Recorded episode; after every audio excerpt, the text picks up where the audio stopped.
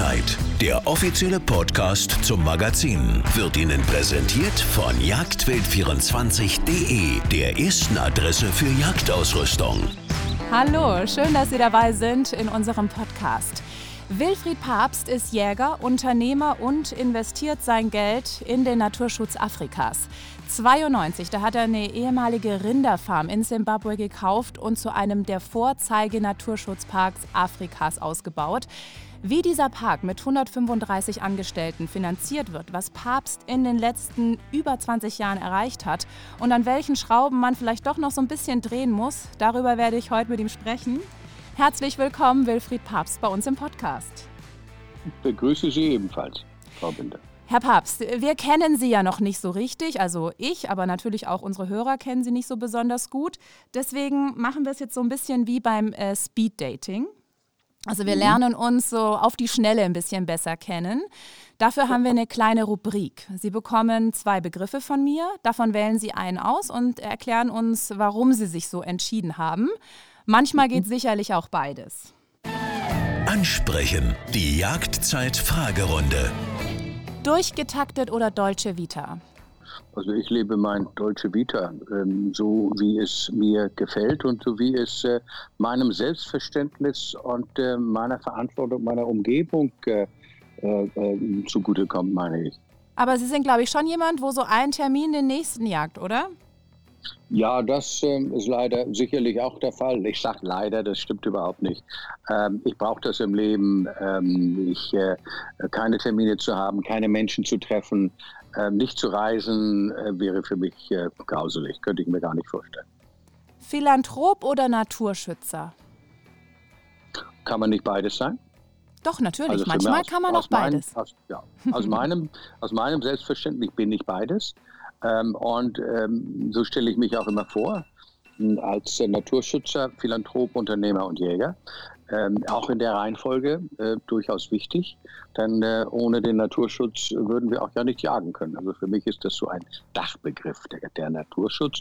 Und die Philanthropie, ohne die geht vielerlei, in vielerlei Gegenden auf diesem Globus schon mal gar nicht. Gehören in meinem Falle dazu meine Nachbarn in der Savi Valley Conservancy, müssen das leider etwas anders sehen, weil äh, die leben davon. Ich lebe nicht von unserem Naturschutz, glücklicherweise. Freiheit oder Sicherheit? Also in jedem Falle immer Freiheit. Also Sicherheit ist etwas, was mich mm, sehr selten bewegt. Delegieren oder selbst machen?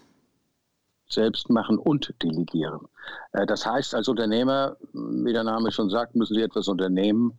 Äh, aber wenn Sie nicht das Team haben, mit dem Sie es durchsetzen und umsetzen können, an den Sie delegieren können, auf den Sie sich vertrauen, auf die Sie sich verlassen können, denen Sie vertrauen können, wenn Sie nicht Teamentscheidungen fällen können, die in 99 Prozent aller Fälle viel intelligenter und sachlich besser sind als Einzelentscheidungen.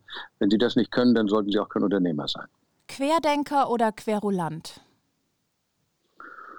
Oh Gott, wenn Sie meine Frau sagen, vielleicht Querulant äh, äh, äh, fragen, aber ähm, äh, ich glaube eher Querdenker, wie heißt es im Englischen, out of the box. Äh, no is not an answer. Ähm, wir müssen uns immer wieder was einfallen lassen. Der Weg nach Rom oder wie meine jüdischen Freunde sagen, der Weg nach Jerusalem ähm, geht nicht immer geradeaus. Also müssen wir uns andere Dinge einfallen lassen. Boss oder Zama Lollo? Tja, das ist nun eine schwere, schwere. Also, Sie, Boss als solches. Ähm, Boss ergibt sich daraus, dass mir Dinge, die ich manage, auch gehören. Da weiß jeder, ich kann eigentlich alles entscheiden. Äh, äh, aber ansonsten bin ich immer wieder jemand, der auf Konsens aus ist und äh, äh Leute mit Überzeugung lenken möchte und nicht Kraft meines Amtes oder Besitzes. Okay, also vielen Dank schon mal bis hierhin, Herr Papst.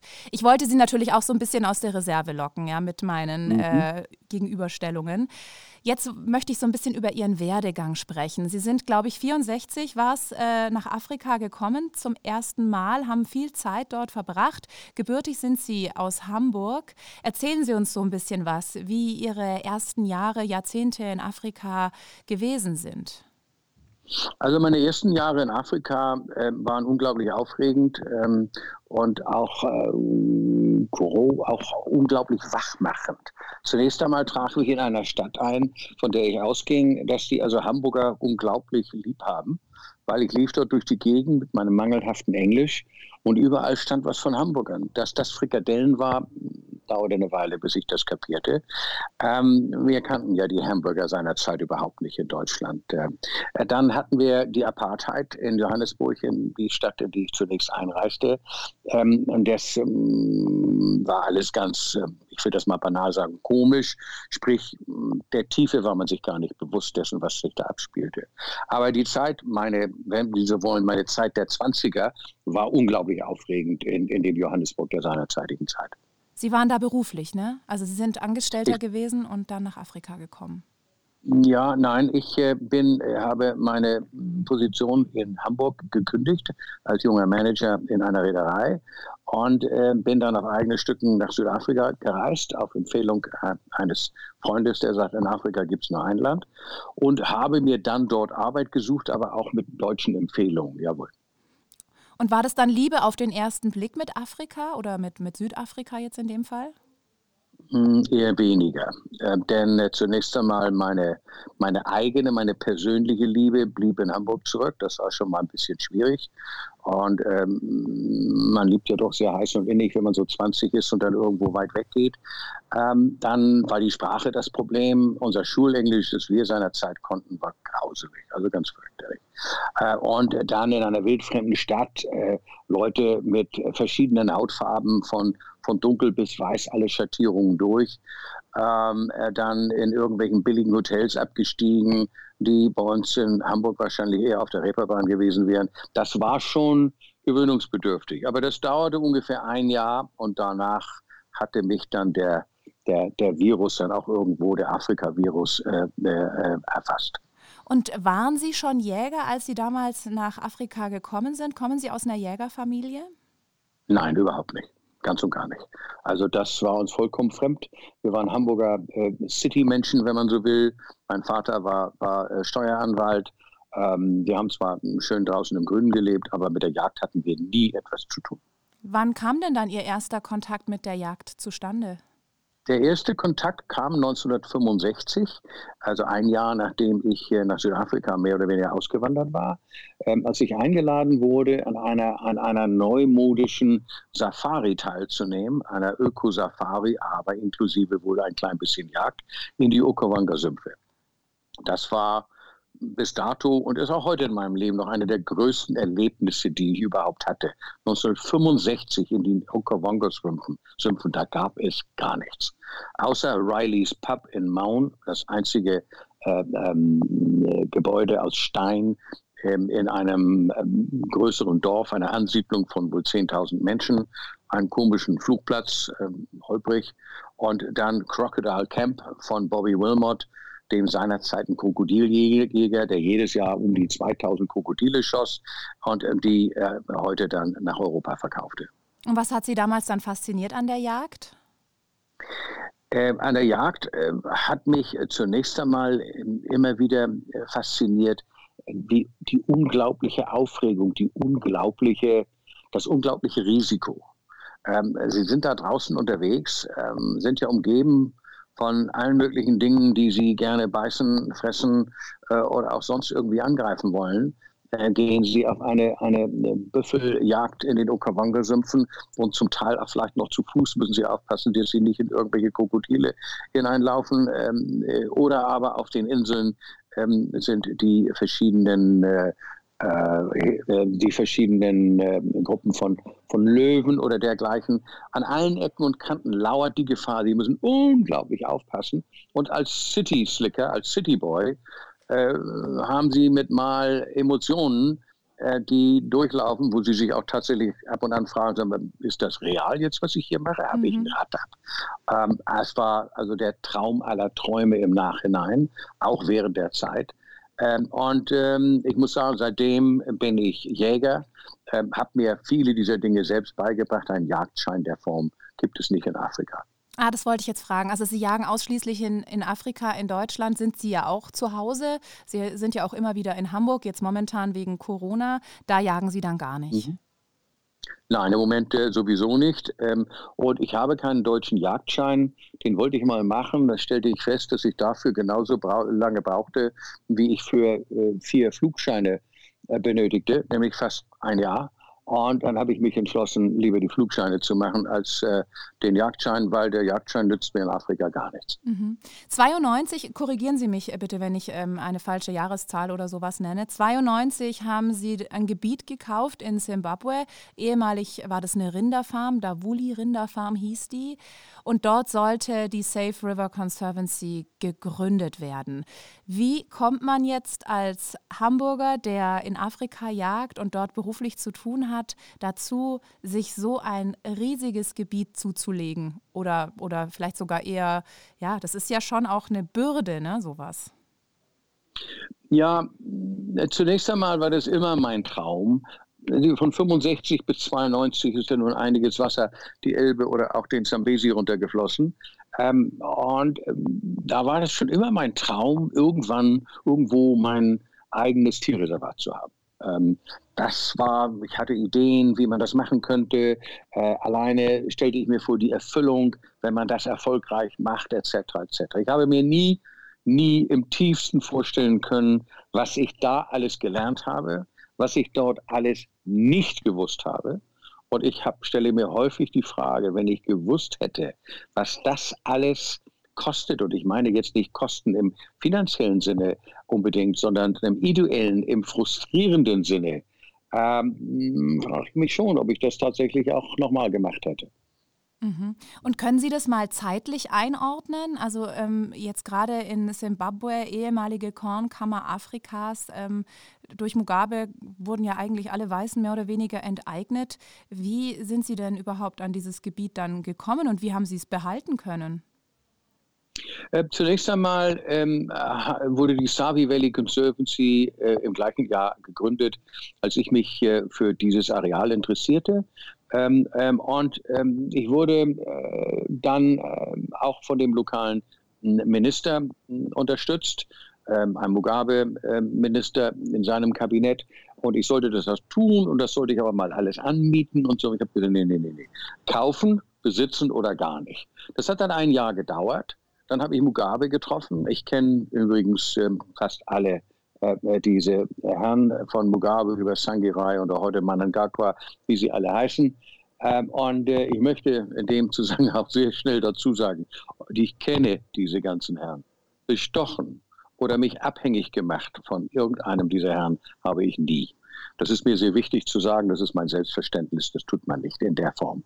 Ähm, und ähm, dann äh, mit der Unterstützung zunächst einmal auch Mugabes, der sagt, ja toll, was Sie da machen, haben wir ja die 90er Jahre zunächst einmal äh, überstanden, bis 99, bis dann die Landreform kam. Ähm, in der Zwischenzeit hatte Deutschland 1995 ein Investitionsschutzabkommen ähm, unterschrieben, das äh, von beiden Ländern ratifiziert wurde und unter das fiel ich. Dazu gehört aber dann, dass sie dieses, ähm, äh, diese, die, diesen Vertrag ähm, unter, zwischen den Ländern auch mit Leben erfüllen. Das heißt, ich kenne von, von 1993 an jeden Botschafter, ähm, jeden deutschen Botschafter und bin dadurch, dass wir das mit Leben erfüllt haben, äh, diese, äh, diesen Vertrag ähm, bezüglich Sango, äh, auch von der Bundesregierung sehr beschützt worden. Also wir sind bekannt im Kanzleramt, im Auswärtigen Amt, äh, im BMZ, äh, im Wirtschaftsministerium, in der Bundestagsfraktion der CDU, CSU und der SPD und so weiter und so fort. Es hat da viel Arbeit auch meinerseits gegeben, um uns dorthin zu bringen, aber wir fühlen uns immer, ich fühle mich immer von der Bundesregierung unglaublich unterstützt äh, und beschützt in, in diesem Sinne. Daher auch, das gehört mir bis heute, uns bis heute zu 100 Prozent. Man hat viele Male versucht, es uns wegzunehmen. Da gibt es abendfüllende Geschichten, wie wir das abgewehrt haben, mit allen möglichen, teilweise auch physischen Mitteln. Aber wir haben es, gehört uns. Ich habe in der Anmoderation gesagt, dass Sie es zu einem Vorzeige-Naturschutzpark Afrikas aufgebaut haben. Als Sie dieses Gebiet gekauft haben, wie hat es da ausgesehen? Zunächst einmal war es eine Rinderfarm im afrikanischen Sinne. Man hatte also diese großen Paddocks. Man hatte nicht überwiegend alles gerodet, sondern diese äh, Feuerstraßen ähm, gebaut, auf denen man oder denen man dann auch ähm, die Wasserleitungen verlegt hat, um das entsprechende Wasser zu, zu den Rindern zu bringen. Ähm, wir hatten gerade eine Dürre hinter uns. Das heißt, die Tiere, die es dort gab, waren massiv dezimiert. Also es gibt Filme noch Wochen bevor ich äh, dort hinkam, wo Zebras völlig abgemagert von einem Busch zum anderen äh, äh, äh, stammelten oder wie sagt man, stolperten. Ähm, und ähm, ja, und, und ähm, äh, nichts zu fressen hatten. Äh, da gab es kein, kein Blatt, kein trockenes Blatt, kein trockenen Grashalm. Nichts. Die Dürre hatte alles kaputt gemacht. Und das war nun auch dann das dritte Mal, dass diese Rinderfarm kaputt ging, Konkurs ging. Und daraus entstand eben das, Rinder können das nicht in der, in der Gegend leben. Ähm, wilde Tiere können das sehr wohl. Wie viel Hektar hat Sengo? 60.000 in etwa. Als Sie das Gebiet dann erworben haben, Sie hatten ja sicher von Anfang an eine Vision, oder? Äh, wenn Sie jetzt heute auf Sengo blicken, haben Sie Ihre Vision durchsetzen können oder erreichen können? Absolut. Da gibt es gar keinen Zweifel, dass wir das also voll durchgesetzt haben. Ich betone wir, weil ähm, die Familie macht natürlich mit, äh, die Sohn, Söhne so sie können. Ähm, äh, aber auch wir, da sind 135 Leute, die also sehr maßgeblich und etliche davon seit ewigen Jahren dabei sind. Äh, ja, wir haben das also voll umgesetzt. Es gibt immer etwas mehr zu tun, immer noch mehr zu wollen. Ähm, aber im Großen und Ganzen haben wir das Ziel voll erfüllt, ja. Mhm. Sie haben gesagt, damals war es eine sehr geringe Wilddichte. Ähm, ich denke, die Herausforderungen, die damals vor Ihnen standen und die heute vor Ihnen stehen, die sind äh, sehr unterschiedlich. Was sind denn die Herausforderungen, die Sie heute haben, ähm, um Sango richtig zu managen? Heute haben wir zunächst einmal natürlich das Corona-Problem. Wir haben im Grunde genommen keinerlei Gäste. Es wird bei uns kein Einkommen äh, generiert von außerhalb. Null. Das heißt, wir haben heute einen Umsatzverlust, einen Einnahmeverlust von brutto Dreiviertel Millionen Dollar. Äh, ähm, den gibt es einfach im Moment gar nicht mehr. Und ob wir davon nächstes Jahr etwas wiederkriegen, ist derzeit noch fraglich. Äh, das ist also das eine, was uns äh, heute, heute angeht. Insofern wird das alles im Grunde genommen von, von mir finanziert. Wir haben niemanden rausgeschmissen. Wir haben aber Löhne und Gehälter halbiert. Ähm, wir schießen auch durchaus äh, wild von den Spezien, von denen wir zu viel haben, um Nahrungsmittel für unsere Angestellten und deren Familien zu haben. Aber dazu kommt natürlich eine Regierung, die ja eigentlich nur als unmöglich zu bezeichnen ist. Das kann man gar nicht anders sagen. Also die Regierung hat noch nie gehört, dass sie einem Unternehmer oder ihren Leuten irgendetwas Gutes tun müssen, vielleicht irgendwelche Leute unterstützen müssen. Wo immer man kann, werden einem Knüppel zwischen die Beine geworfen. Es ist unerträglich aus der Sicht. Aber gut, wir haben es im Griff. Wir wissen, wie wir damit umgehen können. Und wenn es zu schlimm wird, dann gehe ich an die höchste Stelle und schaue mal, ob wir da nicht doch eine Intervention kriegen. Wer kommt denn zu Ihnen zum Jagen? Sind es dann persönliche Bekannte von Ihnen oder kann man da tatsächlich eine Reise buchen, um in Sengo dann zur Jagd zu gehen? Also Sie könnten theoretisch mit mir darüber reden. Ich würde Sie dann weiterleiten an äh, Crane Safaris. Das ist eine kleine Firma, die das alles organisiert. Ähm, ähm, wir äh, haben ein, ein altes Klientel in, äh, aus ähm, Amerika und Europa, das sind immer, wie ich immer scherzhaft sage, alles Wiederholungstäter. Ähm, ähm, und insofern ist das Marketing in der Hand einer Firma, die nicht direkt zu Sango gehört, die das aber alles für uns abwickelt die professionellen Jäger, die, die bei uns äh, ähm, die Genehmigung haben äh, zu arbeiten, bringen ihre eigenen Klienten mit. Und dann haben wir ja auch noch die Nichtjagd, die dazu kommt, die wir unbedingt brauchen, um irgendwann vielleicht einmal in 27 Jahren ein ausgeglichenes Ergebnis einfahren zu können. Äh, kommen bei Ihnen alle Wildarten inklusive der Big Five vor im, im Gebiet? Alle, alle. Und das ist ja auch, glaube ich, das, was Sie gerade angesprochen haben. Ne? Sie wollten den Park oder wollen den Park öffnen, eben auch für Safari-Touristen. Und da gab es dann Probleme mit den Zelten, die Sie da aufbauen wollten. Das sind so äh, Luxuszelte äh, oder Camps, die Sie dann da errichten wollten. Und da war es ja ein bisschen schwierig, ne, glaube ich. Ja, das ist äh, absolut die Regierung. Ähm, ähm mit drei Ministern habe ich gesprochen. Ähm, unser Botschafter hat geholfen und trotzdem kriege ich die Zelte nicht rein, obwohl das rechtlich total äh, äh möglich sein sollte. Wir haben dann eine andere Möglichkeit gefunden, aber wissen Sie, wenn Sie vier Monate damit verbringen, äh, Zelte nach Zimbabwe reinzukriegen, das sind wirklich hohe Luxuszelte, tausend und eine Nacht, sage ich immer dazu. 60 Quadratmeter große, schicke Zelte mit wunderschönem Interieur, das wir zum großen Teil auch in der eigenen Tischlerei hier auf Sango machen. Ja, wenn, wenn da im da die Regierung stört, dann nervt das schon. Denn wir tun ja schlussendlich das alleine nicht nur für uns, sondern auch für die Reputation des Landes. Und haben Sie da das Gefühl, dass Sie da mürbe gemacht werden sollen? Hm, nee, das glaube ich eigentlich nicht mehr. Nach 27 Jahren der Versuche, äh, wo ich jeden einzelnen Versuch äh, abgeschossen habe, wenn man das mal Jägersprache nennt, äh, äh, die kommen bei mir kein Gramm weiter. Das habe ich nie erlaubt, das werde ich nie erlauben. Und solange ich noch irgendwie mich bewegen kann, wird dort kein Mensch auch nur ein Millimeter meines Landes bekommen. Gibt es gar nicht. Wenn Sie jetzt auf Sango schauen, ähm, was haben Sie erreicht? Kann man das so überhaupt in vier, fünf Sätzen zusammenfassen, was da die letzten ja, 25 Jahre sind, sogar ein bisschen mehr, was Sie da erreicht haben? Naja, wir haben ähm, 60.000 Hektar von einer Rinderfarm in ein, in, in ein Naturschutzjuwel hm, praktisch umgebaut, wenn man so will. Wir haben alle Tierorten dorthin gebracht, die vorher nicht da waren das, ob das die Nashörner sind, äh, äh, ob es die Elefanten sind, die Löwen äh, und so weiter und so fort. Wir haben alle bedrohten Arten im Schutz, im Griff. Unsere Nashorn, schwarze Nashörner, Spitzmaulnashörner, spezifisch äh, bedroht, ähm, haben ein, äh, derzeit eine, eine Nachwuchsrate von ungefähr fünf bis sechs oder auch mal sieben Prozent im Jahr. Wir haben da also unglaublich viel erreicht. Gleichzeitig haben wir in allen Spezien überschüssige Tiere. Wir haben zu viele Tiere. Wir sollten vielleicht ähm, irgendwann nachher nochmal noch mal drüber reden, warum.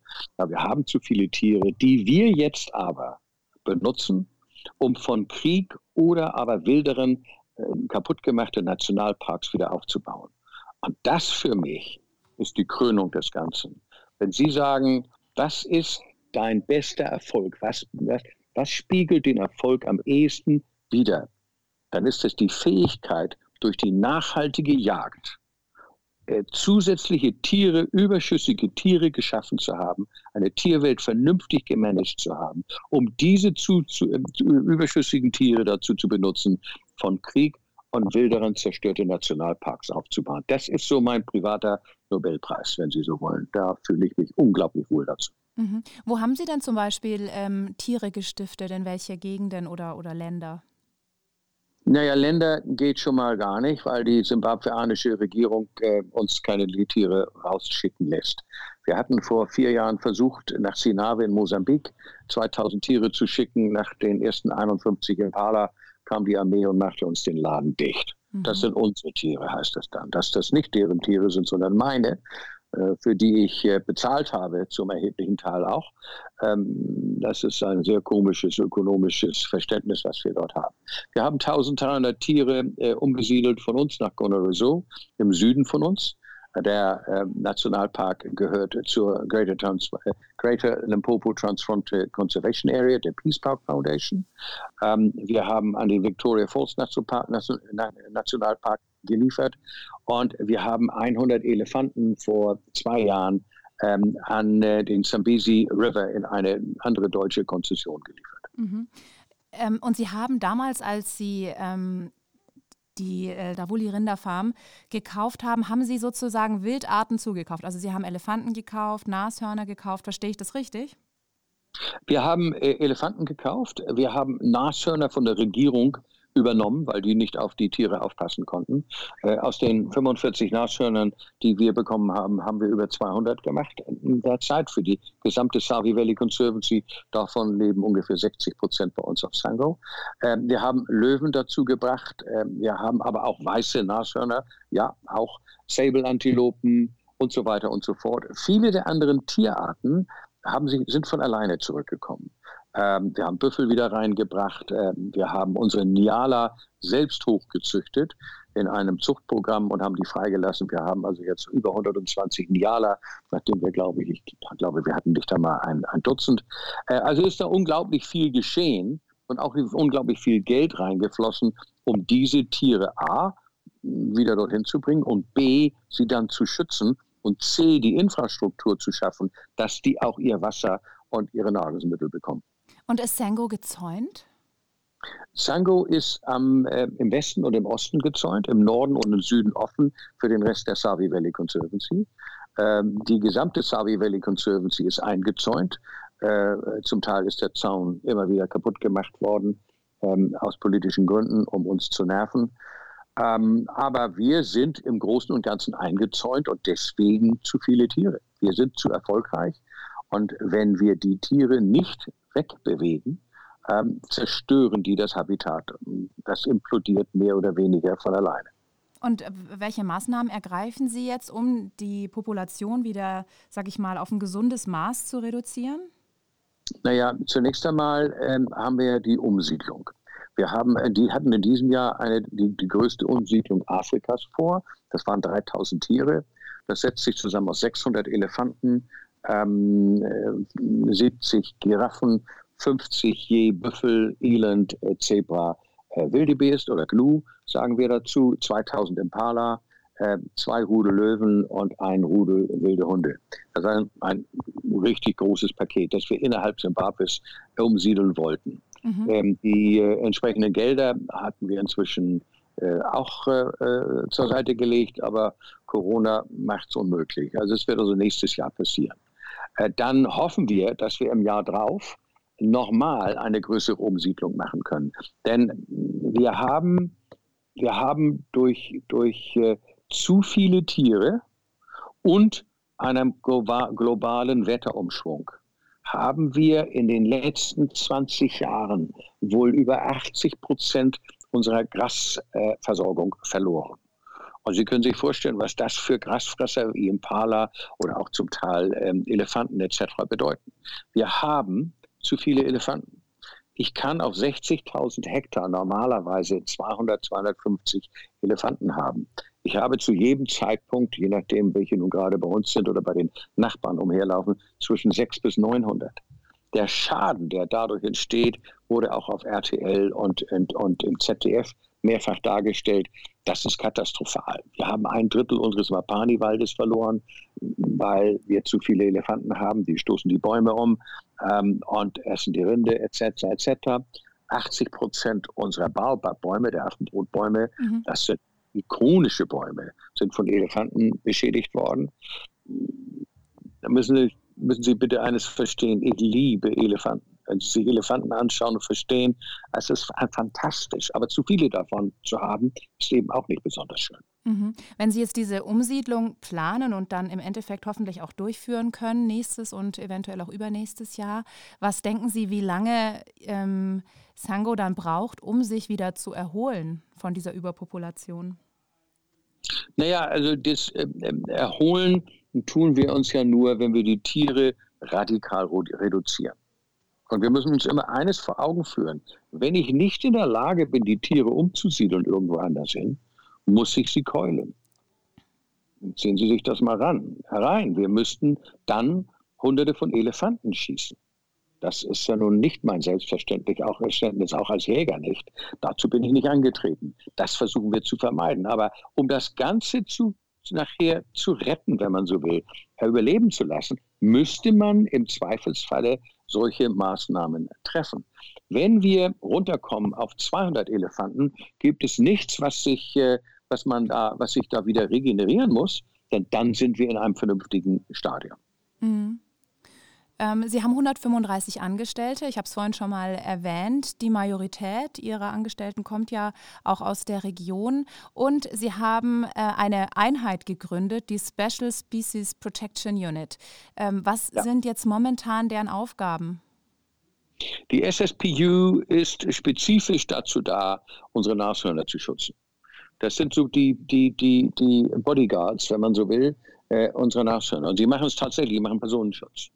Äh, äh, wir wissen, wo unsere Nashörner sind. Ähm, wir haben unsere Leute in der Gegend. Wir identifizieren jedes einzelne Nashorn mindestens äh, zweimal im Jahr. Wir haben Drohnen, wir haben eine Kampftruppe mit Hunden und so weiter und so fort. Also es ist ganz spezifisch auf den Nashornschutz ausgelegt. Nur wenn Sie diese Truppe im Feld haben, wenn die unterwegs sind, schock, äh, schockieren die natürlich alle anderen Wilderer ebenfalls und greifen die mit auf durch den Einsatz dieser Truppe, die vor ungefähr sechs Jahren anfing und die wir sukzessive aufgebaut und, und äh, hoch trainiert haben, ich sage immer im Scherz, das ist meine GSG 9, mhm. ähm, äh, haben, wir, haben wir im Grunde genommen unsere Wilderei bis 2019 um 95 Prozent reduziert. 95 Prozent, das müssen Sie sich in Afrika mal vorstellen, ist eine Zahl, da ist ja praktisch kaum noch Wilderei, normale mhm. Wilderei gewesen. Das hat sich jetzt geändert. Leider. Durch Corona. Durch Corona.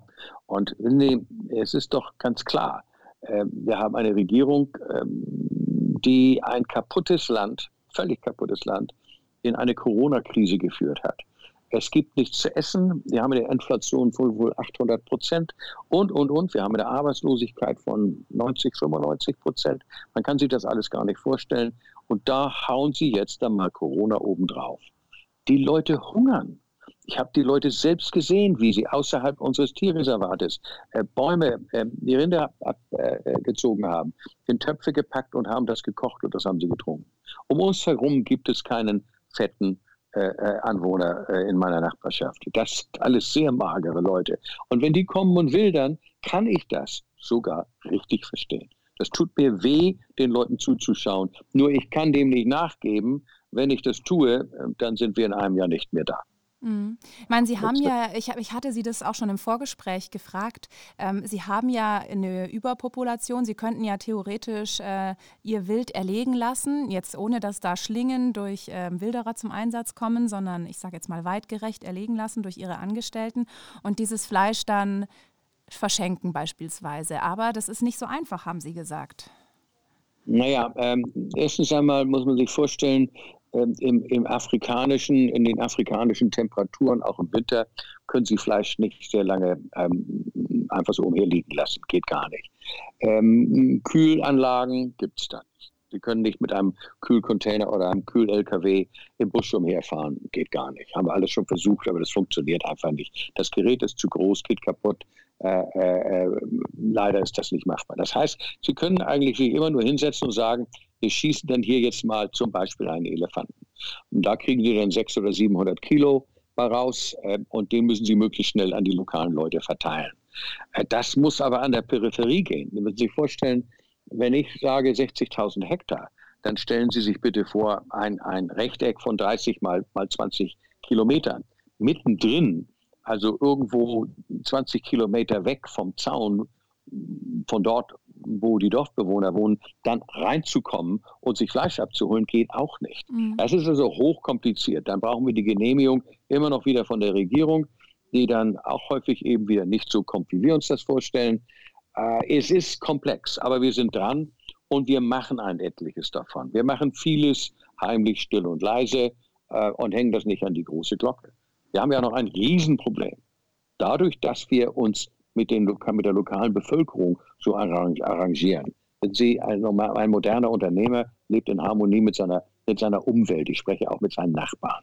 Das tun wir. Wir helfen denen mit allen möglichen Dingen. Wir haben ja die technischen Möglichkeiten, deren Brunnen und deren, äh, deren Dinge äh, in Gange zu halten und denen dabei zu helfen. Eben auch mit Nahrungsmitteln.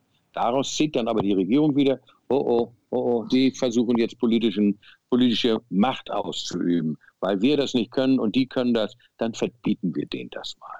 Das sind auch die Dinge, da brauchen wir wieder den Botschafter dabei. Es ist mühsam ohne Ende. Man kann sagen äh, eigentlich, dass Sie, Sie lieben Afrika. Sie haben ein ganz besonderes Verhältnis ja zu dem Land und trotzdem ähm, haben Sie natürlich auch ähm, ganz kritisches Verhältnis zu Afrika und vor allen Dingen äh, die ewige Zerstörung der Ressourcen. Das ist ein Zitat von Ihnen. Das ist was, ähm, was Sie sehr beschäftigt. Was sind denn Ihre Wünsche für Afrika was, oder Ihre Ziele? Also meine Wünsche für Afrika wären zunächst einmal, dass die Bevölkerung es schafft, sich vernünftige Regierungen reinzuziehen. Wir haben doch praktisch in ganz Afrika kaum eine Regierung, die sich irgendwie mit etwas vergleichen lässt, was wir zum Beispiel in Deutschland haben. Vielleicht haben wir da auch zu hohe Ansprüche. Aber sie sind doch im Grunde genommen, gibt es doch keine einzige Regierung, nehmen wir vielleicht Botswana aus, aber keine einzige Regierung in Afrika südlich der Sahara, von der man sagen könnte, dass die nicht korrupt ist. Und daraus äh, haben wir natürlich das Problem. Stellen Sie sich eine Firma vor. Der Vorstandsvorsitzende klaut. Äh, der Finanzchef greift in die Kasse vom Pensionsfonds, äh, etc. Äh, etc. Und wo, wo, wo führt das hin in den unteren Chargen? Die machen das ebenso, weil sie auf diese Art und Weise nur noch überleben können. Das Problem in Afrika sind die dortigen Regierungen, nicht unbedingt die Bevölkerung. Wir haben eine tolle Bevölkerung in Zimbabwe, die ich sage immer so ein bisschen hamburgisch, die können sie den ganzen Tag nur knuddeln. Die sind so lieb, das ist unglaublich. Aber die sind natürlich so lieb und so produktiv und auch so gebildet. Äh, trotzdem sind sie nicht in der Lage, äh, den Mut aufzubringen, nun mal sich eine vernünftige Regierung reinzuziehen. Auch dann werden wir ja verhauen. Naja gut, das kann, muss ja nicht das Schlimmste sein. Ich möchte jetzt mit Ihnen noch über ähm, die Jagd und den Naturschutz sprechen. Das sind ja für viele Leute, vor allen Dingen für Nichtjäger, äh, sehr diametrale Begriffe. Sie verstehen sich ja aber als Botschafter der nachhaltigen Jagd. Was ist denn so Ihre Message, die Sie gerne rüberbringen möchten gegenüber Jägern, die die Jagd auf Großwild vielleicht kritisch sehen oder eben auch Nichtjäger, die das natürlich sowieso nicht verstehen können? Zunächst einmal möchte ich niemandem niemanden davon zu überzeugen, jagen zu gehen. Meine Freunde wollen mich immer überzeugen, ich sollte doch mal wieder Golf anfangen. Will ich auch nicht, ist mir zu langweilig. Ähm, das heißt, ähm, man muss ja nicht jagen. Aber man muss sich mal damit beschäftigen, was die Jagd eigentlich bewirkt.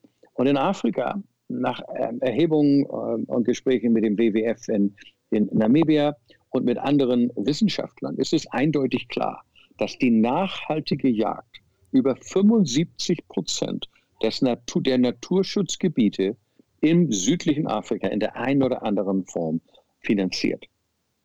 Äh, und wenn man sich hinstellt und dagegen ist, muss man zu mal sagen, okay, wie ersetzen wir dann das Einkommen aus der nachhaltigen Jagd? Man kann nicht einfach sagen, verbieten wir jetzt mal. Das mhm. ist so, als wenn Sie VW sagen, also hör mal zu, ähm, ähm, wir möchten, äh, ab heute ist es nicht mehr opportun, ihr dürft keine Benziner mehr verkaufen, außer vorbei. Aber dann sagt VW, toll, wir sind aber ausgelegt, alles zu machen. Ersetzt uns denn einer ähm, ähm, die entgangenen Einnahmen? Ähm, und ohne das zu tun, würde VW das nie sagen. In unserem Falle ist es so, man will uns alles, man will uns die Einnahmen verbieten, ohne zu verstehen, dass wir damit die Naturschutzgebiete Gebiete im Großen einfach kaputt machen. Ohne das Geld, ohne das Einkommen aus der nachhaltigen Nutzung werden sie in Afrika ein, ein, eine totale Zerstörung der meisten Naturschutzgebiete äh, in, in den Kauf nehmen. Will aber keiner hören. Es gibt ja aber Länder, ne, wo man da schon die Effekte sieht eines Jagdverbots, in, in Kenia beispielsweise.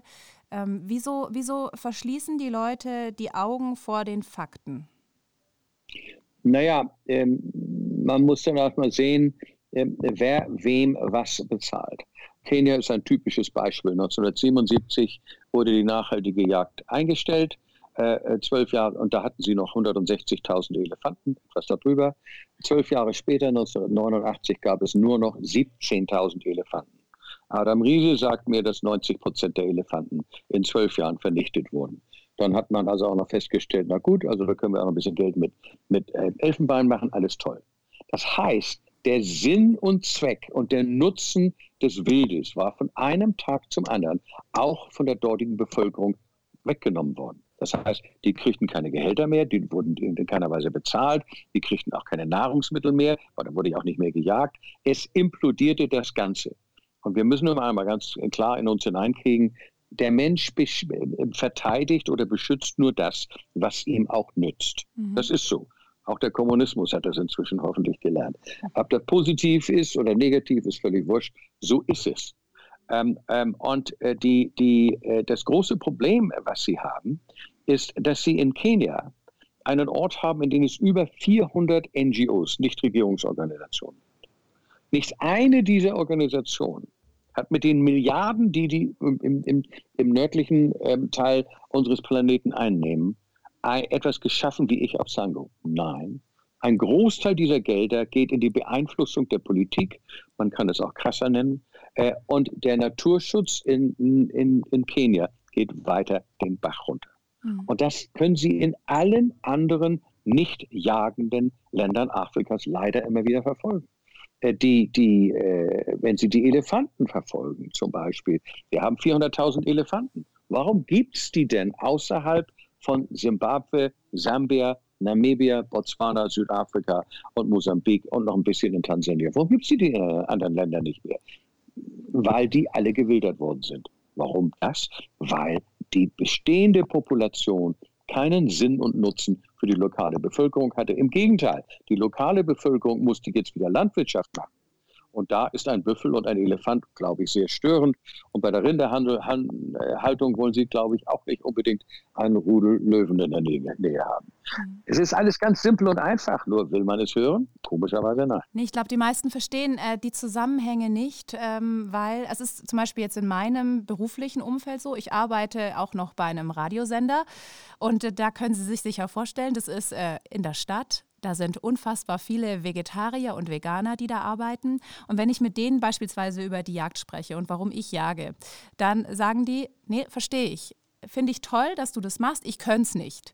Aber ich finde es total blöd, wenn man Elefanten schießt. Und ich glaube, und ich, ich sage dann natürlich, ich hake dann da ein, aber ich glaube, man versteht die Zusammenhänge einfach nicht, wenn man sich nicht so mit der Materie beschäftigt wie Jäger vielleicht generell oder Leute wie Sie, die ja ihr Leben eigentlich ähm, dem Naturschutz Afrikas gewidmet haben und ihr Vermögen auch investieren darin. Ich glaube, man kann dies nicht nachvollziehen, wenn man da nicht so in dem Thema drin ist, wahrscheinlich. Es kommt noch mehr dazu. Wir haben ja aus der, als, als, als jagende Naturschützer und das eine äh, geht ohne das andere nicht in Afrika, dann äh, haben wir keinen Zugriff zu den Medien. Wir haben, ähm, wir haben mit wunderbaren Korrespondentinnen von ZDF und RTL einiges über, über Sango gemacht. Ähm, alles keine Jäger, aber die fanden das unglaublich toll und verstanden nachher auch, wovon ich sprach. Dann kriegen sie aber wieder Sendungen in dem gleichen Sender, wo also die Jagd zerrissen wird mit einer Logik, die vorne und hinten nicht stimmt und wir aber auch nicht die Möglichkeit haben, irgendwo aufzutreten. Ähm, einer der vielen Gründe, warum ich mich ähm, umhertreibe in den verschiedenen Sendungen oder Interviews oder auch, auch Vorträge halte, ich, wir wollen gerne in die großen Sendungen, um dort einmal in einem Streitgespräch über 30 Minuten mit den Gegnern, den vehementen Gegnern dessen, was wir da tun, zu argumentieren, äh, wer hier welches Recht auf das Podest der, der hohen Moral hat, ähm, doch wohl eher wir und nicht die anderen. Bisher, im Sinne der Öffentlichkeit, sind es immer diese NGOs, die sich, ähm, die im Grunde genommen die falschen Dinge propagieren und dabei nicht herauskommt, dass das, was die propagieren, die Natur bei uns in Afrika massiv zerstören würde. Vielen Dank, Herr Papst, bis hierhin. Ich glaube, wir können schon verraten, wir werden uns ja nochmal sprechen. Ähm, mhm. Auf jeden Fall, das kann man schon mal sagen. Wir haben noch eine Schlussrubrik ähm, mit einer Frage, die ich noch an Sie hätte. Eine Einschätzung. Wildes Durcheinander. Simbabwe ist ja das östliche Nachbarland von Botswana. Es ist jetzt ja auch durch die Presse gegangen, dieses äh, Elefantensterben, wo man nicht so richtig weiß, was da eigentlich los ist. Was ist denn da Ihre Vermutung? Meine Vermutung ist, dass die Tiere an etwas geraten sind, was durch äh, Überbenutzung des Landes der, äh, der Nahrungsmittel hervorkommt. Wir haben das bei uns mal gehabt, da war es Anthrax, da sind, ist die Hälfte meiner Kudu-Bevölkerung äh, zu Tode gekommen. Ähm, ich will nicht sagen, dass es Anthrax ist, aber so etwas Ähnliches wird es sein. Es ist eine Vergiftung in irgendeiner Form. Ähm, so wie es aussieht, war es nicht die lokale Bevölkerung, wie wir es ursprünglich gedacht haben, die ganz ehrlich gesagt die Nase voll haben von den Elefanten da drüben in Botswana. 300 tote Elefanten bei 130.000 äh, Elefanten im Lande und einem jährlichen Zuwachs von ungefähr 7000 sollte man auch einmal im Verhältnis halten. Das ist keine große Nummer. In Afrika sterben Tiere zu Tausenden und das ist der normale Gang der Natur. Alles klar. Vielen Dank, Herr Papst, für äh, Ihre Einschätzung von, von der Lage in Botswana. Wenn Sie Vorschläge haben, äh, liebe Zuhörer, dann wäre es super, wenn Sie uns eine E-Mail schreiben, wen wir mal hier einladen sollen in den Podcast. Ganz einfach an podcast.gtoutdoors.de. Und Ihnen, Herr Papst, nochmal vielen Dank, dass Sie sich Zeit genommen haben heute für uns. Gerne doch. Ich wünsche Ihnen einen schönen Abend. Ne? Dankeschön. Machen Sie es gut. Ciao. Das war Jagdzeit, der offizielle Podcast zum Magazin. Jeden zweiten und letzten Mittwoch im Monat. Auf allen gängigen Plattformen und bei Instagram. Wurde Ihnen präsentiert von jagdwild24.de, der ersten Adresse für Jagdausrüstung.